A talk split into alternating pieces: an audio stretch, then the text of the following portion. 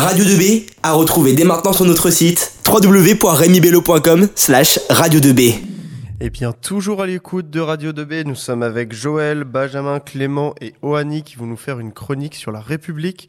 Les garçons, on vous écoute. Merci Antoine. Bah, du coup, je vais laisser Benjamin et Joël euh, commencer leur, euh, leur partie. Alors, euh, du coup, notre partie, c'est sur euh, le terrorisme. Donc, euh, tout d'abord, le terrorisme, c'est les actes de violence qui peuvent être euh, commis par euh, un individu ou un groupe d'individus. Ça peut être, par exemple, des attentats ou encore des prises d'otages. Alors, on peut prendre comme exemple, comme attentat, ceux qui ont eu lieu aux États-Unis. Le matin du 11 septembre 2001, euh, deux avions se sont écrasés sur les deux tours jumelles, qui ont causé plus de 2977 morts. Tout ceci a été organisé par le réseau Al-Qaïda. Et euh, il y en avait eu d'autres le même jour, mais qui ont été moins connus, comme le Pentagone ou le Shanksville. Il y a encore eu euh, ceux à Paris, le 13 novembre 2015. Ils ont été revendiqués par l'organisation terroriste État islamique Daesh. Ces attentats ont causé la mort de 130 personnes. Ils ont été divisés en plusieurs parties, comme par exemple celui au Stade de France, ou encore le plus connu, celui dans le Bataclan. Alors pour contrer ces attentats, euh, ils ont- l'État a mis en place différents plans, comme par exemple le plan Vigipirate. Le point fort de ces plans, c'est qu'il n'y a pas besoin de passer par l'Assemblée nationale, parce que plusieurs militaires sont déjà sur le terrain. D'ailleurs, il y a trois types de plans Vigipirate, comme par exemple le moins puissant qui s'appelle le plan Vigi- Vigilance, et qui est permanent. Il y a plusieurs mesures qui ont été mises en place, par exemple comme euh, des mesures d'inspection de sacs. Il y a aussi des surveillances dans les transports, comme dans le train, bateau, avion. Et enfin, il peut y avoir différents contrôles dans des bâtiments qui sont officiels. Le deuxième plan, qui se nomme Alerte Attentat, euh, il s'agit donc d'une protection renforcée face à une menace. Elle est présente lorsque une ou plusieurs attaques terroristes ont été présentes sur le territoire national. Des mesures plus restrictives peuvent être mises en place, comme par exemple la mise en alerte des unités d'intervention et des services spécialisés, ou encore la création de cellules de crise ou le renfort des contrôles et de la surveillance aux abords des sites les plus sensibles. Et pour finir, le dernier plan qui s'appelle l'urgence attentat, elle est activée lorsqu'un attentat a lieu ou aura lieu euh, dans les heures qui suivent.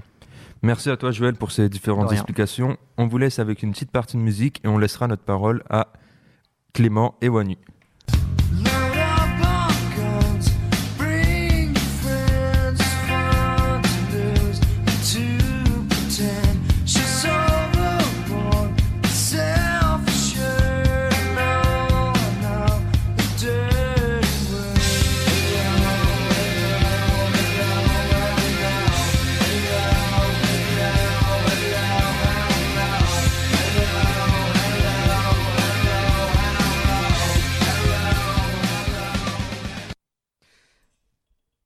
Euh, donc du coup, on est de retour. Merci. Euh, donc euh, bah merci Joël et Benjamin pour cette euh, cette partie et on reprend la main. Je laisse Wani commencer. Donc après avoir parlé de la lutte contre le terrorisme, on va parler plus généralement de la sécurité et de la défense du territoire, à commencer par l'armée. L'armée qui est présente sur le territoire français en tant que gendarmerie et groupe, et groupe conventionnel. La défense du territoire consiste donc à la participation des armées au maintien de la liberté de la nation. Euh, tout à l'heure, Joël et Benjamin ont parlé du plan Vigipirate qui se situe dans les champs de la vigilance, de la prévention et de la protection. Il peut être prolongé par d'autres plans gouvernementaux dans, le champ de l'intervention. Tous les ans depuis 2008 jusqu'en 2013, l'État publie le livre blanc sur la défense et la sécurité nationale, directement lié au plan Vigipirate. Il regroupe toutes les interventions liées à la défense de territoire en cinq ans. Euh, donc euh, récemment, comme vous le savez, il y a eu une pandémie mondiale qui a frappé le monde entier. Eh bien, sachez qu'un plan sanitaire était déjà existant avant la Covid. Donc, il a été mis en place en 2011 en réponse à l'épidémie mondiale de la grippe en 2009. Et quand, quand on voit comment ça s'est déroulé la crise Covid, on se demande si le plan était vraiment au point.